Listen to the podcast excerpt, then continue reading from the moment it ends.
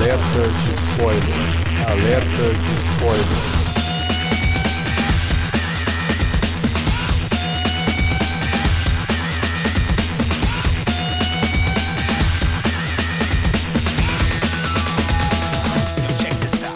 Olá, amigos! Eu sou Alexandre e este é o alerta de spoiler de Guardiões da Galáxia Volume 2. Finalmente estreou esse filme, a gente estava no hype para assistir e que bom que o hype não estragou o filme. Para falar de Guardiões da Galáxia 2, está aqui com a gente o Davi Garcia. Opa, na área, vamos falar desse mais um filme da Marvel, né? Aquela a fórmula já está amplamente estabelecida e Guardiões entregou de novo um filme bem divertido. É, se bem que eu acho que Guardiões ele faz algumas extrapolações na fórmula Marvel, assim que eu acho que precisam ser seguidas daqui para frente. Também para falar de Guardiões está aqui o Felipe Pereira. Isso aí, vamos falar desse filme lindo. E você também é lindo, Alex. Obrigado, obrigado por dentro. Né? Valeu, Drax. Bom, então logo depois da vinhetinha a gente volta para comentar Guardiões da Galáxia Volume 2. Não sai daí.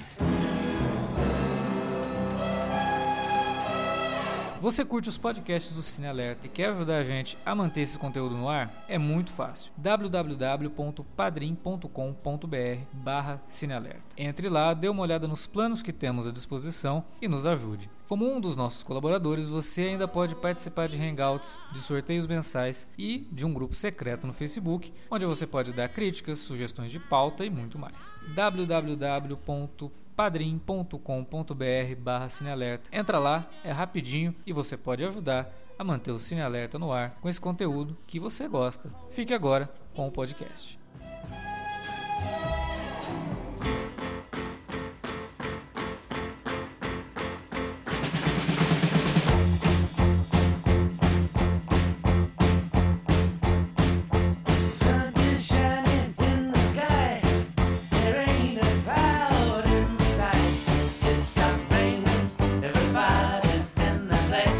Quando Guardiões estreou lá em 2014, né? Pegou todo mundo de surpresa, porque era um grupo de personagens da Marvel que ninguém se importa, né? Tem alguém fã hardcore de Guardiões da Galáxia?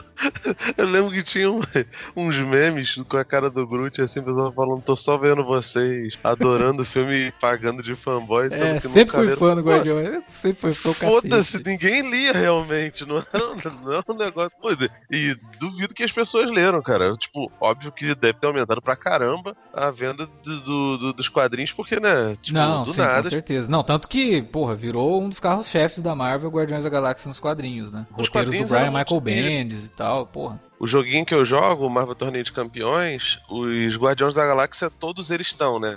Sim. Todos eles, o Ronan também tá. Agora ah, eles vão, vão colocar essa semana dois personagens novos, que é o Yondo e a Nebula, entendeu? Então, tipo, tem um destaque absurdo, cara. Sim. Tem eventos com eles o tempo todo. O Groot era sub-boss numa missão lá, entendeu? É, então, tipo, a multimídia da, da, da, da Marvel mudou pra caramba graças a, a Guardiões e graças principalmente a um rapaz chamado James Gunn, né, cara? Sim. Quando, quando a gente gravou sobre o primeiro Guardiões, ficou muito claro por que que a gente tinha gostado tanto do filme. Porque a fórmula da Marvel que o Davi comentou ali na introdução, ela já estava começando a demonstrar sinais de que estava desgastada. E o Guardiões, apesar de ser bastante fiel à fórmula Marvel, ele tinha uma coisa que os outros filmes parecia que estava começando a faltar, que era personalidade. Por mais que ele seguisse uma fórmula, ele era um filme de personalidade. Né? Ele tinha personagens extremamente carismáticos e ele abordava toda a situação é, pelas quais os personagens passavam de forma cômica. E sem se preocupar em fazer piada o tempo todo, porque era essa a intenção do negócio. A gente se incomoda um pouco com alguns filmes da Marvel que fazem piada o tempo todo para diminuir o, o impacto de algumas cenas, para reduzir o drama e tal. Quando Guardiões faziam a piada justamente para você entrar mais ainda naquele universo daqueles personagens que se algo acontecesse com eles você realmente se importaria, como acontece no final do filme, com a, o sacrifício do Groot, que acaba não sendo totalmente um sacrifício, né? E sim um renascimento dele. Mas você fala, puta, não acredito, né, que esse personagem agora aconteceu isso com ele. Claro que o filme dá aquela reviravoltazinha no final. E aí a gente chega no segundo filme, que poderia ser um filme que iria seguir totalmente tudo que o primeiro fez. Olha, vamos pegar aqui todas as piadas que deram certo, vamos pegar aqui tudo que funcionou em termos de ação e reproduzir de novo, né? Vamos fazer outra vez, que vai dar certo, todo mundo vai gostar, todo mundo sai feliz do cinema. E o filme, em determinados pontos, ele até repete algumas coisas. Ele repete a, a, ideia de você ter muitas piadas, ele repete a ideia de você ter um visual muito marcante, só que ele traz algo novo, ele traz uma sinceridade muito maior até que no primeiro filme, e aí, né, o que o, o que o Felipe falou que se deve muito ao James Gunn, fica muito mais evidente isso, porque aqui o filme é escrito e dirigido por ele, lá no, no, no primeiro tinha uma, uma outra equipe de roteiristas além dele, né? Então não é só um filme dele. Mas o segundo você percebe que é. O segundo é totalmente filho do James Gunn mesmo, assim. E aí ele traz isso para algo assim que, cara, eu não esperava. Eu até fico com um pouco de receio das pessoas encararem o Guardiões, volume 2, é, e até diminuírem um pouco o que é esse filme, justamente por enxergarem ele só como uma comédia. Porque ele se comporta como comédia realmente, como comédia pastelão. Muito mais do que no primeiro filme. Eu até me lembrei de dois filmes que eu gosto muito dos anos 90, que é o Heróis Fora de Órbita e o Heróis Muito Loucos. Até a gente já gravou um Fora da Curva sobre Heróis Muito Loucos, e na época a gente comentou que o Heróis Muito Loucos era um filme fora do tempo dele.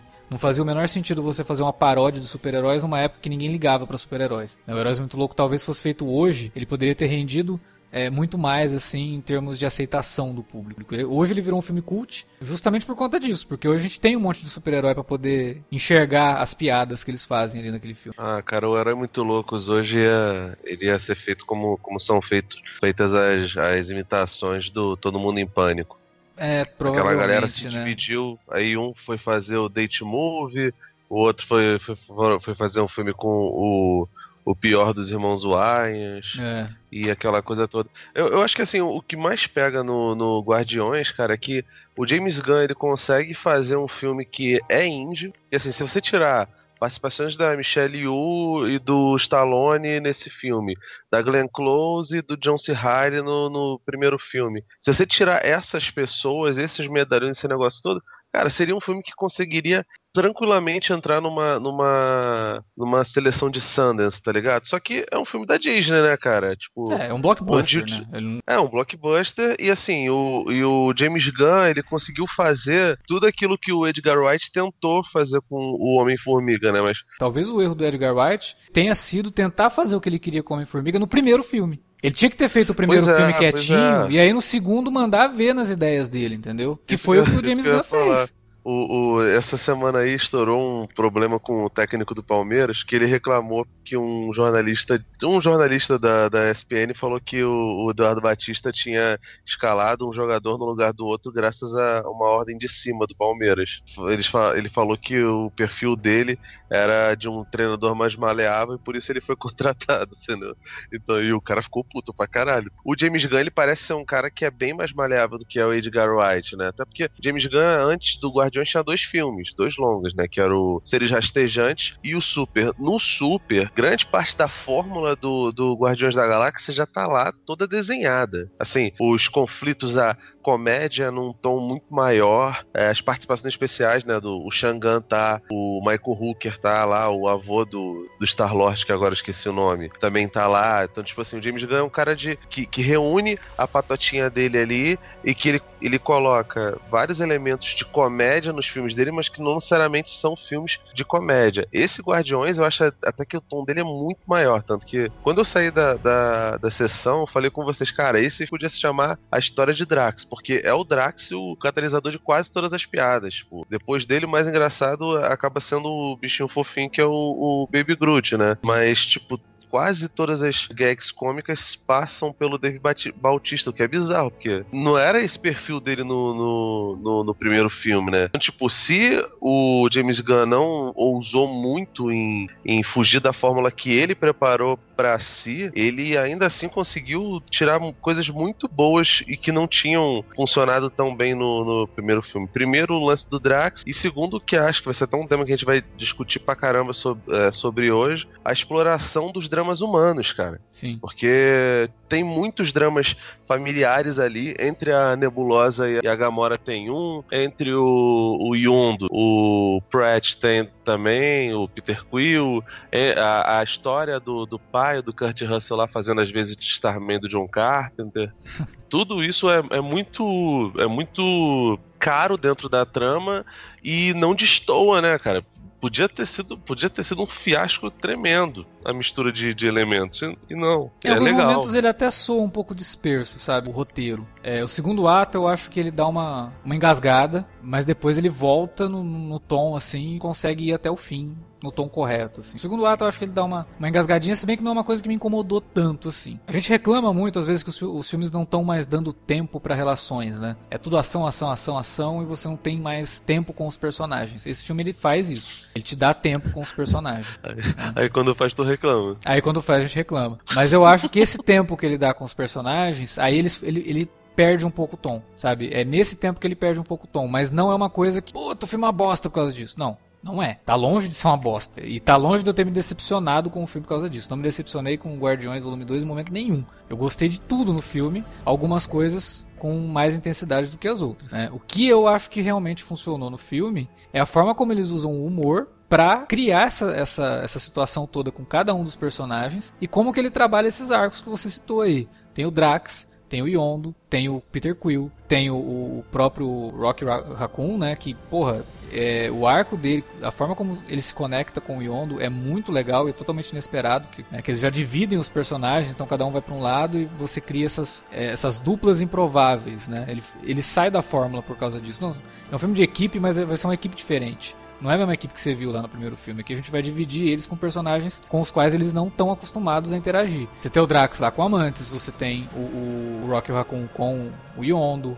É, e o próprio Peter Quill com o pai dele, conhecendo esse pai, tendo momentos interessantes, tipo aquele momento que ele cria aquela bola de energia fica brincando com o pai de bola. Pô, bonito aquilo, né? É tocante. O menino nunca teve um pai. Quer dizer, será que ele nunca teve mesmo? E aí o filme dá aquela reviravolta no final que pega totalmente desprevenido por conta do Yondo, né? Cara, eu gostei do filme também. É, eu tinha até comentado com o Alex antes, né? Eu achei que o filme é, é, o filme é muito bom, é muito divertido, porque. E é nesse sentido até que eu tô falando da fórmula, né? Uhum. Porque a fórmula da Marvel é de abraçar mesmo a galhofa, né? Em, em muitos momentos, e o Guardiões não nega isso, porque ele já tinha explorado esse território no primeiro filme. E aqui ele avança mais isso, né? Ele parece até que nesse filme o James Gunn, a cada meia página de roteiro, ele falou assim: Bom, seria que tem um espacinho aqui da piada. Né? Porque ele não perdeu nenhuma oportunidade de jogar uma piada em tudo quanto é canto do filme. Até nas cenas mais dramáticas ele ainda jogava alguma coisa ali, nem, nem que fosse visual, né, uma gag visual. Mas quase sempre são piadas mesmo, né? Das mais rasgadas, como aquelas que o trailer já tinha entregado, com a cena que a Mantis fala que o Peter tá apaixonado pela. É. Pô, mas no Gamora, filme, né? filme é uma cena maior e bem mais interessante, né? Sim, sim. Mas eu digo, aquela piada a gente já, já sabia, sim, né? Sim. Da, do Drax lá Pô, morrendo de rir e tal. Mas a piada do dedo foi foda, cara. Aquela foi Nossa, a mais cara. pastelão, cara. Parecia Aquela... que eu. Mas a do dedo, eu te falar, eu já tinha visto, porque na, na Comic Con exibiram aquela cena inteirinha lá no painel. Ah, é aquela cena que exibiram na Comic Con? Aham. Uh -huh. Do, ah, do Yondo que... lá com o Rocket, com, com o Baby Groot lá correndo atrás dos caras e tal. Cara, a cena, cena, do dedo, boa, eu falei, cara. caraca, velho, que coisa doida. Você não tá esperando aquilo no meio do filme, sabe? Não. De que fato, que isso? E aí eles olhando para aquilo, o, o Rock Raccoon vira pro Yondo e fala: é, Por favor, me fala que você tem uma geladeira cheia de dedos humanos. ah, e aí que divertido, porque os caras falam isso de uma forma séria né? Ele, ele de fato estava perguntando aquilo de uma maneira séria. É, então o, o, filme não perde. É, e nesse sentido, ele, para mim, ele funciona do início ao fim na mesma toada, né? As piadas são sempre. Elas mantêm o nível do início ao fim. Na parte do drama em si, eu de fato até concordo com você no que você, quando você fala que perde um pouco a energia do segundo pro terceiro ato. Para mim, principalmente quando revela que o pai do, do Peter era um vilãozão megalomaníaco e porque isso aí é meio clichê, né? Já de. É. Você já espera é isso. vilão, mania. Parece um vilão do 007, né? Mas é. a diferença é que aqui ele é introduzido como um mocinho, né? Quando o filme abre, a gente vê a versão jovem do. Que aliás tá virando também, parece uma assinatura da Marvel. Rejuvenescer os personagens. É, os atores medalhões mais velhos que eles contratam, eles rejuvenescem para falar: olha, esse cara aqui, tá? É, talvez você não reconheça o Kurt Russell de barba, e ele fique parecendo o Jeff Bridges para você. Mas vamos te mostrar quem é o Kurt Russell. Aí mostra ele com um visual meio da época dos filmes que ele fazia com o John Carpenter lá. Né? É, pegou lá o Fuga de Los Angeles e tirou a barba tirou tapa-olho. Tapa-olho. Mas, cara, e é perfeito. Tem uns momentos assim da maquiagem digital ali que eu falei, caralho, mas tá muito igual. Dava pra fazer um filme inteiro com ele jovem, porque tá muito é. perfeito. É. Calma, é... né? Não, cara, tipo assim. O... Não, vamos, não, não, vamos nos precipitar, né? O Homem-Formiga começa lá com o Michael Douglas rejuvenescido também. Só que quando mostra o Michael Douglas, por mais que, puta, tá igual o Michael Douglas lá no começo dos anos 90, tá. Só que eu não me senti vendo o Michael Douglas nos, nos anos 90. Eu me senti vendo um cara é, com a, uma maquiagem digital. do... Aqui é. não. É Parecia quando... que eu tava vendo um filme com o Kurt Russell feito nos anos 80, cara. Mas é. assim, mas é rápido e ele tá de óculos também, né? Isso pega. É, isso ajuda. ajuda. Não, mas ele, ele, tira o óculos depois. Ah, não, é. tira, tira mas não são, não tem super close, tá ligado? Não, tipo, mas claro, você são... tem que saber. Você... Eles sabem as limitações não, do efeito. Mas o Rogue One não se preocupou nisso, né, cara? É, tipo assim. Ficou aquela coisa bizarra que a gente comentou na época o, lá. O James Gunn para mim é muito melhor diretor do que é o Edwards, né? Tipo, tipo assim, então ele soube trabalhar com a limitação dele. Ele falou, não, não sei se isso foi uma coisa do estúdio, se, se, se talvez a Disney impôs isso. Ele falou, não, beleza, se eu for fazer, eu vou fazer do meu jeito. Sim. E aí funcionou. Sabe uma parada que eu achei muito louca? Eu vi o filme, eu vi o filme duas vezes. Vi ele na cabine e depois vi no estreia, né? Saí com a minha mãe e ela só vê filme dublado e tal, né? E como eu gosto de algumas dublagens da Marvel, eu resolvi, foda-se, vou ver um filme dublado mesmo.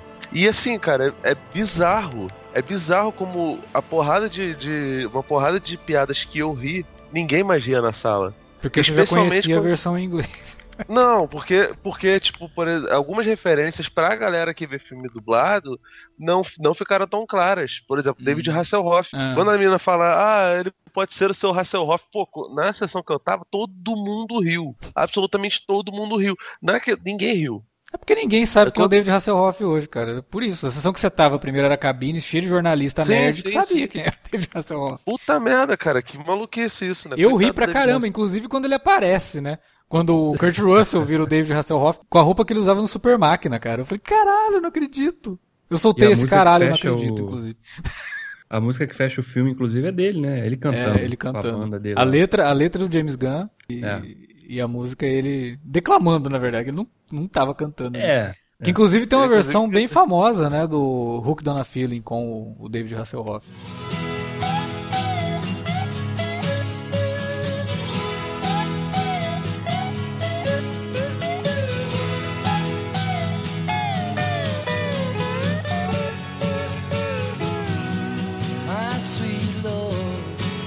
Lembro que na época do Doutor Estranho, todos uhum. os comentários eram assim, nossa, é o filme mais viajado da Marvel e não sei o que. E, na, e quando a gente gravou o Alerta de Spoiler, eu até falei, falei, olha, com exceção de duas cenas, as cenas de ação são bem ok. Eu tava esperando uma, algo muito mais viajado do que foi aquilo que a gente viu. Quando ele, ele tem aquela viagem, é bonito, é legal e tal, mas o filme todo não é daquele jeito. O filme todo é bem convencional nesse sentido. Mas o Guardiões não, cara. O Guardiões é no ácido total. Você tem cores é. literalmente explodindo na tua cara a todo momento. E são cores Sim. muito vibrantes. Aquele lugar onde o Yondo tá, que ele encontra pela primeira vez o Starhawk, né? Que é o personagem do Stallone. Uhum. Eu achei lindo aquilo lá, meio que um Space Porto, né? Um troço ali meio Star Wars, meio Blade Runner. Aqueles seres, para quem os Guardiões estão salvando ali a, as baterias e tal, e o Rock rouba algumas baterias. Todo o visual daquilo ali é fantástico. O visual do Planeta Ego é lindo. E para ajudar, né, quando eles estão chegando no planeta, ainda toca George Harrison, porra. Porra, não, aí eu falei, ah, eu queria morar lá. Onde, é compra passagem, por favor? Não, principalmente quando, quando fala que não tinha ninguém lá. Eu falei, porra, perfeito. ninguém pra, pra, destruir o lugar, é, é muito, maravilha. É muito sociável, né, cara? É, eu achei que deu um upgrade, cara. Eu, eu, eu acho que pô, o visual é muito mais bonito do que o do primeiro. Muito Tem mais lugares bonito. no primeiro. É. Eu, o, o, aquele planeta onde eles se encontram de fato, que eles vão um tentando capturar o outro lá, o planeta onde, onde tá o John C. Reilly, eu achava bem mais ou menos, cara. E nesse não, cara, todos os cenários são, são deslumbrantes, as viagens no espaço são muito boas, Aliás, entendeu? Tipo... A, a, cena que o Raccoon e o Yondo e o. Quem mais estava na nave lá? É, que eles estão fazendo, passando por aqueles portais isso, lá, né? Pra isso. acelerar a chegada. cara, cara fala... aquilo é muito bom. as pessoas não conseguem aguentar uma viagem com mais de, de 40 saltos. Essa que você pediu tem 70 e aí eles começam a ficar com os olhos esbugalhados, todos zoados, assim, o negócio vai. Nossa. É e, muito e, é bom, quando chega, e quando chega no final, que tá todo mundo lá malzão, né? E o Baby Groot assim, normal, né? Aí de é. repente ele dá aquela é. vomitadinha lá, né? É o James Gunn, cara, que não consegue não botar gore nos filmes dele. Quando eu fui ver, minha mãe tava com pipoca, com não sei o que. Tipo, o comecinho do filme tem uma cena muito gore, que é o corte no, no monstrão. Sim. Que sai um monte uhum. de negócio amarelo. Eu falei, porra, deu, cara, porque. eu, eu, até tentei avisar, melhor não comer agora não, espera um pouquinho. Você, cara, aquilo é muito sério rastejante, cara. Então, é. É, esse começo, na verdade, me chamou muita atenção pela falta de interesse do James Gunn em mostrar a cena de ação. Mas não a falta de interesse de não estar tá ligando. Não, para ele, naquele momento, não era o mais importante, cara. Sabe? Era naquele momento, era o mais importante, era o Baby Groot. E ele fazendo paralelo do que o Baby Groot tá fazendo com o que tá acontecendo no fundo. Né? Você uhum. vê o Baby Groot perseguindo uma libélulazinha enquanto tá todo mundo lá tentando pegar o bicho, sabe? Então Bichão, é meio que. Né? É, então, porra, é uma puta de uma sacada. E que depois uhum. ele vai usar isso de novo na Batalha Espacial, que é logo depois. Que aí ele faz uhum. uma, uma brincadeira com arcade, cara. Os caras Sim. brincando no arcade, as naves é, não é. são tripuladas, né? É, você acha que são naves tripuladas, mas depois, de repente, mostra todo mundo lá, cada um no seu pod lá. Sim. É, como se fosse num videogame mesmo, né? Não, e ele faz Fazendo totalmente um... a referência do arcade quando só tem um, só sobra uhum. um lá tentando destruir a nave e todo mundo Aí tá atrás tá todo dele. todo mundo em volta, né? É igual. É que hoje é difícil ter arcade, mas antigamente quando tinha os arcades e o cara ficava jogando ali, ficava todo mundo em volta, porque vai, porque tá no final e não sei o que. Ele traz essa sensação, que é a sensação retrô que o filme também traz, né? De, é, olha, vamos fazer referência aos anos 80, né? Então, é. porra, sensacional. Essas cenas me divertiram muito, e é, mas é que me fez gargalhar realmente no cinema alto, assim, de surpresa, porque eu não tava esperando tamanha galhofada, foi a cena do Pac-Man, cara. Puta, a cena do Pac-Man é muito boa. Não, e assim, ele meio que. E ele preparou a piada, né? Porque Sim, o, é isso que é, o, que é redondinho, cara. Ele cita o E não foi assim, ele, ele não cita e logo em seguida mostra. Ele cita alguns bons minutos antes e depois aparece lá o Pac-Man, cara. Exato. Cara. cara, olha só. E a piada da Mary Poppins, que também. É Caralho, isso eu achei sensacional. Isso é bom? É. Eu sou a Mary Poppins. Caralho, quase Paulo Pickles, tá ligado? Paulo, eu sou o verdadeiro Bruce Lee, eu sou a verdadeira Mary. Porra, muito foda, cara. E, cara, eu, tipo, eu, eu tava até conversando isso com o Alex inbox. É, o, o, James Gunn, ele é um grande filho da puta, grandíssimo filho da puta. E ele conseguiu fazer com que as pessoas tivessem um sentimento que eu sempre tive, que é apreço pelo Michael Hooker. Que, tipo, ele é um ator medíocre, ele só faz papel de vilão, ele é meio ruim. Então, tipo, ninguém gosta do cara. É. E de repente, cara, você começa a se importar com, com o personagem dele pra caramba, porque é, de fato ele realmente era uma, uma figura de mentor pro Senhor das Estrelas, cara, dá uma importância muito grande pra um, pra um, pra um ator que normalmente não tem bons papéis. É. Ele é sempre capanga do filme noventista do, do, do Nicolas Cage, ele tá no sexto dia lá com o Schwarzenegger, um dos piores filmes do Schwarzenegger da história. Aí ele é o irmão sem carisma do, do Wolverine do, do The Walking Dead. E, cara, ele é muito amigo do James Gunn, né, cara? James Gunn bota ele em todos os filmes. Ah, tem que botar. Cara, eu gosto muito do Michael Rooker também. E eu acho que esse filme faz jus a ele, sabe? Tipo, dá uma importância pro personagem e a hora que chega no final, você não, se você não estiver preparado, você tá chorando pelo Michael Rooker, cara. Pois é. é. Que é uma coisa também que eu queria falar, cara. Esse filme, ele até é um pouco diferente no, dos outros, né, do, do, do, pessoal dos Vingadores, é um filme que se preocupa bastante em desenvolver, em dar o arco de desenvolvimento para os personagens, para os Guardiões nesse filme, né? Uhum. Todos os personagens terminam o filme bem diferente do que como começaram. Né? Então isso é importante também, né? a gente ter essa sensação de evolução dos personagens à medida que o filme passa. Porque a gente, ah tá, eu quero, quero rir, tá, você vai rir bastante, mas também o filme vai te entregar personagens diferentes, mais amadurecidos ou, né, mais Exatamente. experiente quando o filme ter, quando a história termina. Isso eu acho muito importante para esse tipo de sequência, principalmente agora que a gente já sabe que vai ter o Guardiões 3 também, de novo dirigido e escrito pelo James Gunn, né?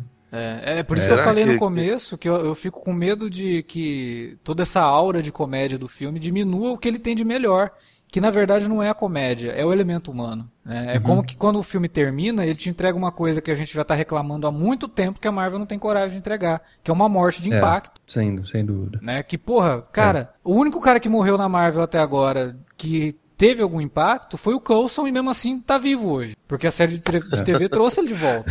Nem o Buck morreu, né, cara? É impressionante. É. Aí, porra, ele morreu no... e voltou, aí congelaram ele sem um braço. Puta que pariu, cara. No Guerra Civil, que tiveram a chance de matar o, o máquina de combate, poderia ter sido uma cena de uma carga dramática incrível. Não, Ah, não, ele tá bem, ele termina o filme lá, ele já tá andando de novo. Nada, nada aconteceu com o cara. Né? A morte da anciã uhum. no Doutor Estranho foi o mais próximo que a gente teve, mas aí se termina, ela morre, na cena seguinte tá fazendo piada com a capa do Doutor Estranho. Quer dizer, porra, dá tempo da gente digerir essa morte. No Guardiões, depois que ele morre, cara, o filme fica todo te dando esse tempo de você digerir essa morte. Sabe? É, ele só vai voltar a fazer piada na, nas cenas Nas de... cenas pós-crédito. Cenas extras, é. é. então assim, porra, ele dá, Isso ele é dá importância. Comédia, né, cara? Exato, e ele te, ele te dá uma porrada no estômago, cara. Sabe? Tipo, do nada, assim, você toma uma porrada fala, caraca, não tava esperando isso. E ele mantém isso, ele mantém o drama. Ele mantém, ó, porra, o cara morreu dando a vida para salvar o, o, Peter Quill. Então, é. vamos dar uma, um espaço para que todo mundo sinta a morte do cara. para que essa morte tenha impacto tempo, em todos os personagens. E não só a questão da morte, né? O, o, o que significou a morte dele em termos da, de um dos temas do filme, que era a questão do, da paternidade, da relação pai-filho, né? Sim. Que ele não se enxergava exatamente como pai, ele só percebe isso no, nos momentos derradeiros, né? Sim. Que o Peter sempre foi o filho que ele nunca teve. E o Peter também percebe que ele era o pai que ele, ele nunca teve. Tanto que e... tem um flash, né? Quando ele fala pro Peter, quando eu uso minha flecha, eu não uso a cabeça, eu uso o coração. E aí uhum. quando o Peter, né, vai tentar usar os poderes que ele tem por, por ser filho do ego, vai passando uhum. um monte uhum. de flash. E aí um dos flashes é o Yondo ensinando ele a atirar ainda jovem. Sim. E é um negócio rapidinho, que nunca foi uhum, citado no sutil. filme. Bem sutil. É. E aí você fala, porra, olha só. Né, ele teve um pai, porra. Ele teve um pai. Sim. Essa questão da paternidade não é sanguínea né? E, e com a morte do, do Yondo também, e quando ele está sendo cremado lá e as cinzas começam a ir pro, pro espaço e aparece toda aquela, né, as, as naves lá de todo, todo aquele grupo, né? né? Os, os saqueadores é, lá, que saqueadores. Tem, são vários clãs de saqueadores e o Yondo tinha sido banido. E aí, Exato. olha só que legal isso. O Stallone aparece lá e fala para ele, não, é, você traficou criança e a gente baniu porque você quebrou nossas regras. Fica, uhum. nossa, né? Que pesado. O que será que o Yondo fez? Aí, pô, pera aí, traficou criança? Será que é porque ele sequestrou o Peter Quill? Mas não é só isso. A gente descobre que o Yondo é. sequestrou todos os outros filhos do, do Ego uhum. e tava levando todo mundo pra morte. Quando ele descobre que o Ego matou a molecada toda, ele fala: Não, então não vou levar o é, Peter pra esse ele. Aqui eu não, é, esse aqui eu não vou entregar. E aí que você percebe a motivação do personagem. E por Sim. isso que lá no final do primeiro filme, quando o Peter troca o negócio que não entrega a joia para ele coisa nenhuma, ele, uhum. cara, foda-se, ele, ele, leva mal na brincadeira o negócio. É, ele não começa esse Inclusive, filme perseguindo guardou, né? o Peter. Inclusive ele guardou. Ele guardou. Exatamente. Guardou e foi, foi, usado no funeral dele, o, o boneco troll. É. é. Então, porra. Que, foi, que, que, é também uma piada por si só, né? Um troll, né? É. E que é, inclusive ele até fala com o próprio Rocket, que é o maior troll da equipe, né? Uhum. E que ele dá aquela lição de moral pro Rocket, né? Você faz tudo isso porque eu sou você, cara. Eu já fui você. Eu sei o que você tá fazendo, sei o que você tá sentindo. Uhum. Lindíssima cena entre um personagem digital e um cara que no primeiro filme era só um vilãozinho que depois dá, dá uma reviravolta, sabe? Tipo, olha o nível é. de detalhes que o roteiro do, do James Gunn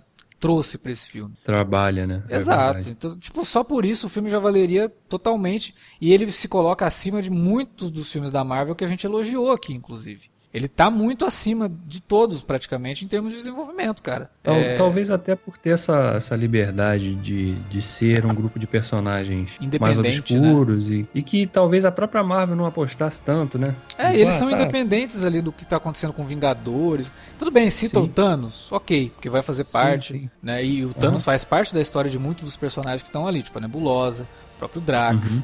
a não, mas citou o Arlok, né, cara, que, que é peça-chave lá no, no, numa das cenas Sim, falam do Ada, né? É. E muita gente tava, te, tava teorizando de que não ia ter o Adam Warlock. Pelo Sim. visto vai ter, né? É, não, não, sei. Eu acho que eles vão trazer o Adam mesmo pro Guardiões 3, cara. Eu acho que eles não vão dar continuidade nisso. No Vingadores, até porque já foi, foi falado que o Vingadores 3 se passa muito tempo depois do que a gente viu no Guardiões 2. Então eu acho que essa é. aventura é, com Adam Warlock eu... aí vai ficar pro, pro, pro Guardiões Volume 3 mesmo. Não, e eu até achei curioso que quando foi revelado que o filme tinha cinco cenas pós-créditos, uhum. né, um recorde aí pros filmes da Marvel, que o máximo foi três, né?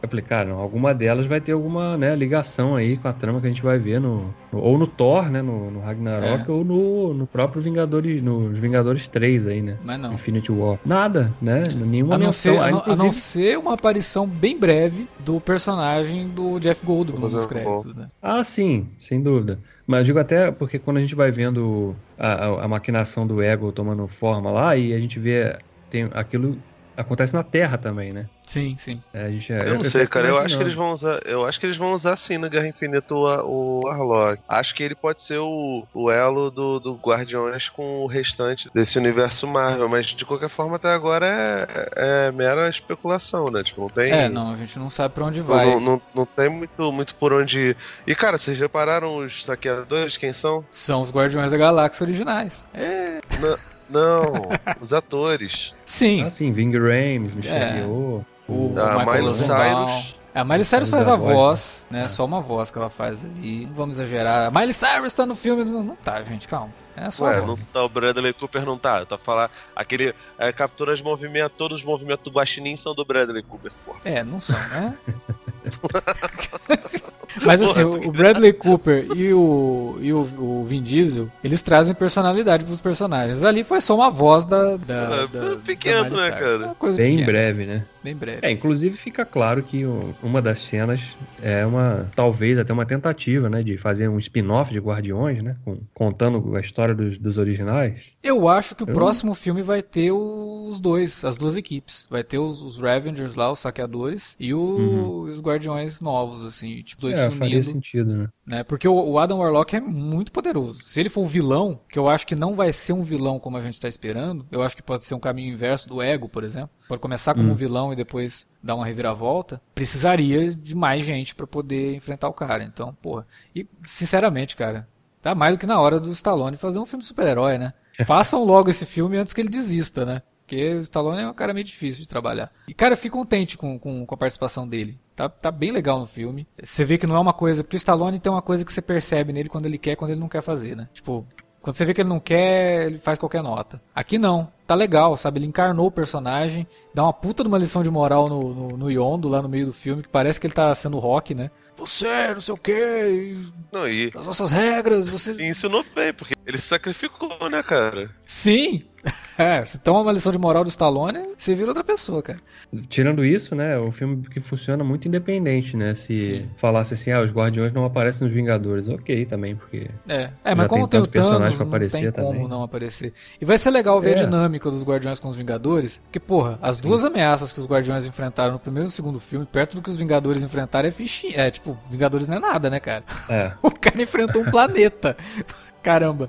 é. é. E, é, e vai ser legal essa dinâmica de tipo o Peter Quill chegar no, Tony Stark, ou sei lá, o, o Rock chegar no Tony Stark. Vocês, o que, que, são vocês, cara? Né? Tipo, e daí que você, sem a armadura, é um filantropo, bilionário, não sei o que, não sei o que. Na galáxia isso não significa porcaria nenhuma. Pra gente isso não é nada. É, que, aliás, você falou a galáxia, né? Esse filme dá realmente uma, uma sensação muito maior de que a gente está vendo uma galáxia de fato, né? Uhum. Porque mostram vários lugares né, diferentes. O, filme, o primeiro filme é um pouco mais contido nesse sentido, eu acho. Mas o segundo não, né? É, o segundo abre muito as possibilidades, assim, em termos visuais. É... Eu gostei Sim, muito do 3D. Eu acho que o 3D funcionou bem. Sim, verdade. O 3D, eu acho que é um dos melhores 3D que eu vi nos últimos tempos, cara, para fazer assim. Na Marvel, tido... certamente foi o melhor. É, bem provável sim. Eu não lembro de ter visto o filme da Marvel com. É, geralmente eu saio reclamando, porque quando é. os filmes estreiam, geralmente só cópia com 3D. Eu tenho tentado fugir disso justamente por conta do mau uso do 3D. Uhum. Que quase sempre é convertido, então é uma a picaretagem do caramba, não. No, no, no, Guardiões 2, cara, o 3D é muito bom. Desde é a primeira cena, quando a câmera tá lá em cima e vai aproximando no carro, uhum. você já uhum. percebe um, uma profundidade excelente ali. E né? quando já começa o filme com, na, sob o ponto de vista da perspectiva do Groot, do Baby Groot ali. Sim. Cara, que você vai vendo toda a história acontecendo atrás dele. A sensação que eu tive ali é que eu tava numa montanha russa. Porque você vai a câmera tá baixa, uhum. então você tá meio que acompanhando, né, o, o que o Bruce tá vendo mesmo ali, né? Sim. Então, muito legal. O 3D funciona perfeito nesse filme aí e, e foi bem usado, né?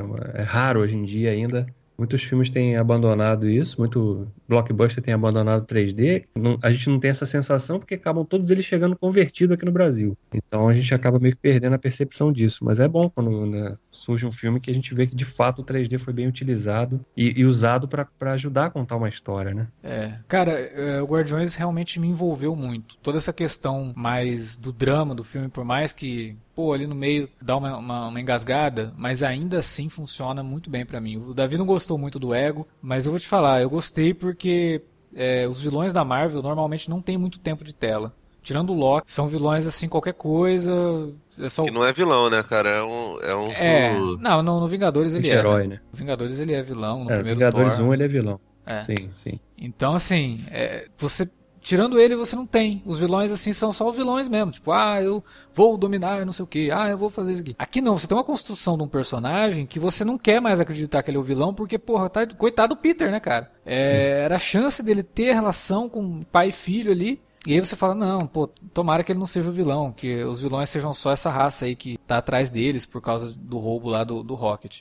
Mas aí quando ele revela que é o vilão, você tem o um impacto. Como você já passou muito tempo com o personagem do Kurt Russell durante o filme, eu acho que essa conexão funciona melhor. É um personagem carismático, porque o Kurt Russell ele é carismático por natureza. E quando vem a revelação assim, por mais que meio que você já espera porque tem alguma coisa errada acontecendo ali naquela conversa da Mantis com o Drax, você já sabe que tem alguma coisa errada. Então, uhum. ok, já fica um pouco previsível.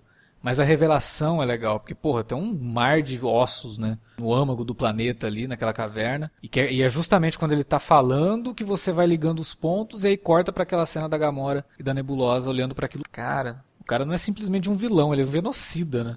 Puta de um vilão. Não é só o cara que, ah, quero dominar isso aqui. Não, eu quero reconstruir a galáxia. Eu quero fazer tudo isso e fazer tudo de novo, porque tá tudo errado, né? Eu quero o Hazal Ghul intergaláctico. Então eu gostei. Eu, eu, acho ele um vilão muito melhor que o Ronan, por exemplo. Que o Ronan é, é bem fraco era, como vilão no primeiro Era filme. absolutamente unidimensional, né? Muito, muito. E aqui não. Você, de certa forma, até acredita ali que ele queria ter um relacionamento com o filho, mas quando ele revela tudo, você fala, não, o cara é só um filho da puta mesmo, né? É, eu acho que a escolha do, do Kurt Russell também foi bem inspirada, assim. Do... Muito acertada. Muito. Porque você... Cara, ele é tipo Tom Hanks, né, cara? Você não imagina ele sendo, sendo babaca. É, e, é, o Kurt é Russell, ele tem esse sorriso bem de galã, né? Sempre sorrindo e não sei o que. Você vê ele lá no, no Velozes e Furiosos. Ele tá sempre rindo, né? Parece que é tudo uma brincadeira pra ele. Porque ele é o Kurt Russell. É, é não, fácil ele, ele, o Kurt Russell. Ele, ele, é o, ele é o Tarcísio Meira da gringa. É. Eu queria Você ter não... visto uma, uma cena dele com, com o Stallone no filme. Pois é, uma foi uma pena. Cash. Faltou uma... isso aí. Foi uma pena que realmente os dois não se encontram, mas também não caberia, né? Dentro do... Eu acho que é grande chance de dar merda, cara. Pô, mas os caras fazem referência a Super Máquina, caramba, o Peter lá falando e tal. Por que, que não, né? Podiam fazer uma referência, uma piada interna ali. Ai, só pra, pra, algumas pessoas, então. Pô, é, cara, tem cinco cenas, né? Aliás, das cenas, não sei qual que vocês gostaram mais, mas a minha preferida foi a do, a do Peter chegando lá e encontrando o, Groot, o, não mais Baby Groot, né? O, é, o Groot Team, né? É, e aí já cria lá... também um futuro relacionamento do, do Peter com o Groot, né? De pai e filho. É, pelo menos é o que a cena indica, né? Sim. Não sei se de repente no, no filme, no terceiro, eles, a gente vai ver um Groot adolescente mesmo, já um Groot normal, né? Acredito que não, né? Deve ser um. Espero que seja um adolescente, né? Eu acho que vai ser adulto, mas. Ah, cara, é tipo. Você vê as pessoas vivendo em, em, em, casas onde tem muita gente, é natural que você vá colecionar. O garoto adolescente ele vai colecionar figuras paternas e maternas. Então, tipo, todo mundo ali tem um certo peso na, na criação dele. E a adolescente é um pé no saco o tempo todo, cara, para todo mundo. Você mora com a sua tia, até a tua tia vai ficar puto contigo. E é isso que é até legal o filme tratar tudo no final como se eles fossem uma família mesmo, né? Você tem um adolescente disfuncional, você tem o. É, tipo, é, Esse sentido é quase a grande família. Você tem um adolescente é. disfuncional, você tem um, um, trambiqueiro, que é o Rocket. Você tem o cara que tá tentando ser o pai daquilo tudo, né? Então, bem grande ah, família essa, essa, esses guardiões da Galáxia. Gamora, Gamora que é a dona Nenê? Ah, isso, exatamente. o Peter é o, é o Lineu, né? É, e o Beisola é o cara que sobrou ali do, do dos Ravengers do, do Yondo. Só que é um é. Beisola magro, que é o irmão do, do James Gunn. Né? Parabéns, gente. Eu, fazer, eu né, nunca cara? imaginei que a gente ia terminar com essa comparando Guardiões grande... da Galáxia com, com, com a grande, grande, grande família da Galáxia aí, ó. A grande pra Globo aí, ó. Se fizerem um dia, eu quero royalty. Tá ótimo.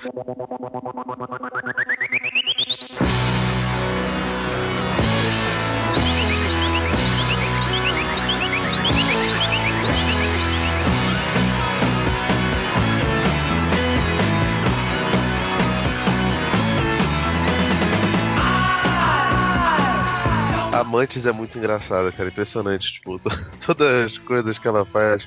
O fato dela, dela não, não ter noção de absolutamente nada. A, a maquiagem disfarçou pra caramba, porque ela é completamente diferente. Tem a pele morena. Sim. A mulher é bem bonita, né, cara? Ela, Mas ela tem, é tem... meio francesa, meio coreana, essa atriz, né? Aliás, a maquiagem desse filme também é outro ponto mais positivo, né, cara? Impressionante, cara. O cara é muito bom. O trabalho de maquiagem desse filme é muito bom.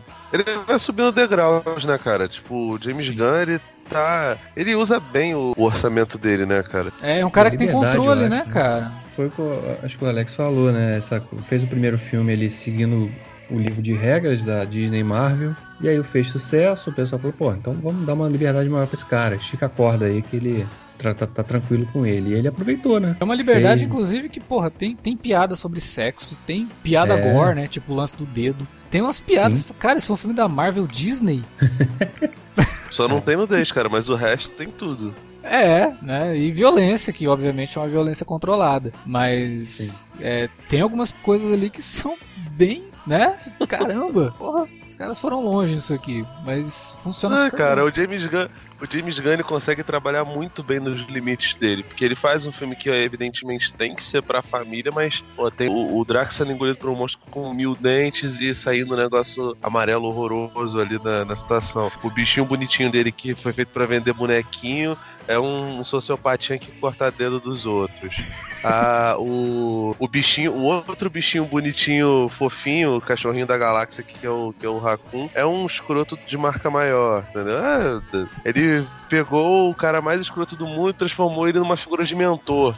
Caraca, cara, tipo, e essas coisas não necessariamente estavam anunciadas lá no, no, no, primeiro filme. Você via que o Yundo tinha uma, uma, uma simpatia pelo Quill, como, como o Alex falou antes, mas não era, nossa, eles são pai e filho, não, tipo, tanto que até para ele se torna uma surpresa.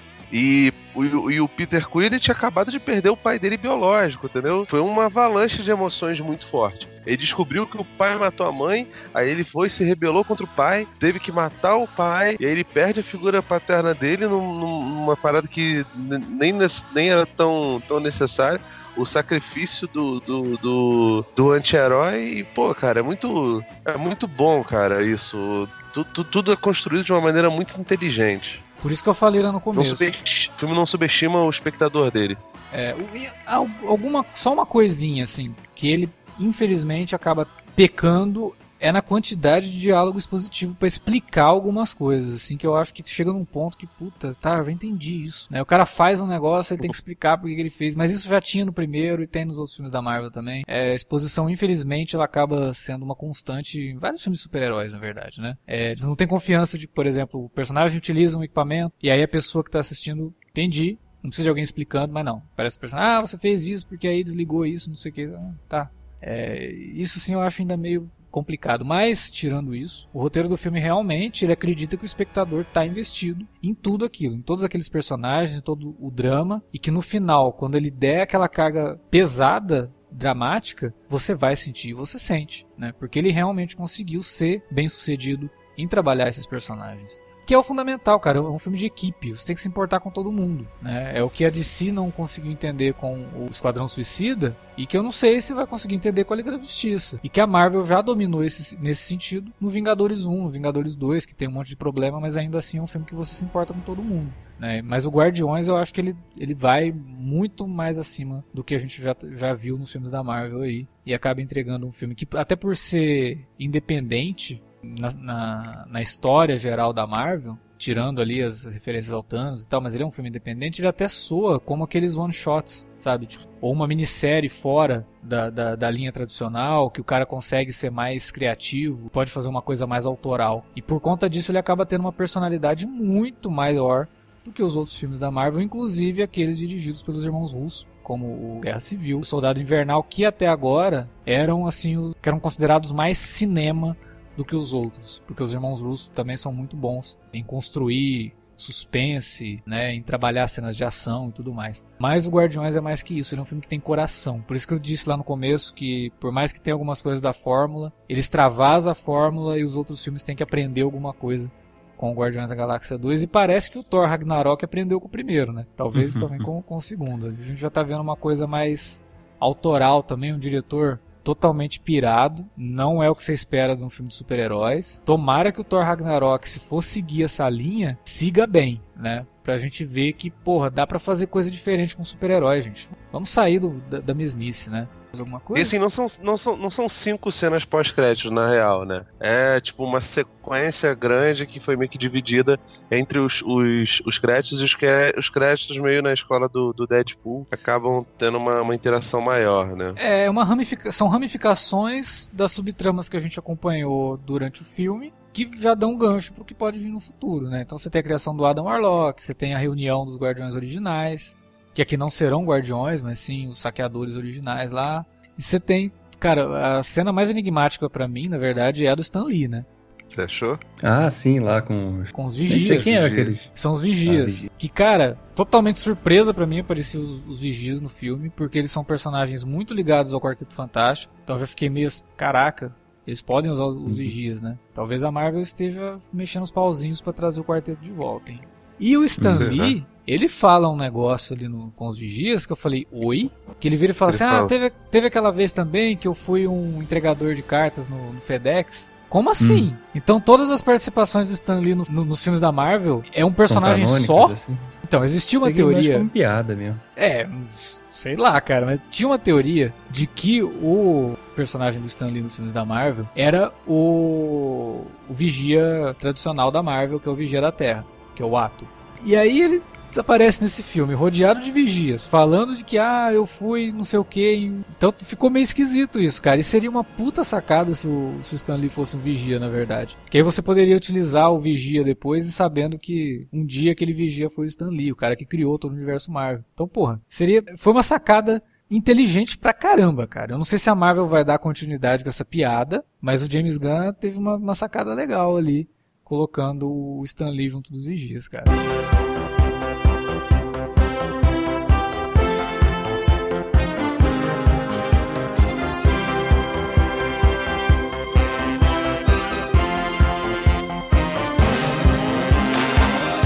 Bom, era isso que tínhamos para comentar sobre Guardiões da Galáxia Volume 2. Agora a gente joga a bola para vocês, igual o Peter Quill tava jogando lá com o pai dele. Pra vocês falarem pra gente o que, que, vocês acharam desse filme. Deixa um comentário pra gente aí na área de comentários ou manda um e-mail para alertavermelho@cinealerta.com.br. Não esquece, estamos lá nas redes sociais, facebook.com/cinealerta ou arroba cinealerta no Twitter. Utilize as redes para comentar com a gente e para divulgar os nossos podcasts aí para sua lista de amigos. Beleza? Guardiões da Galáxia estreou semana passada, então tem muita gente que está à procura aí de um podcast sobre o filme, ainda já assistiu ao filme, obviamente, e quer ouvir um podcast, indique aí o alerta de spoilers. A gente volta semana que vem com mais minicasts aqui no Cine Alerta. Agora temos dois, Fargo e American Gods. Então não tem desculpa para você não acompanhar e não assinar o nosso feed para receber os podcasts sempre que a gente lançar coisa nova. Então, galera, é isso. Até a próxima.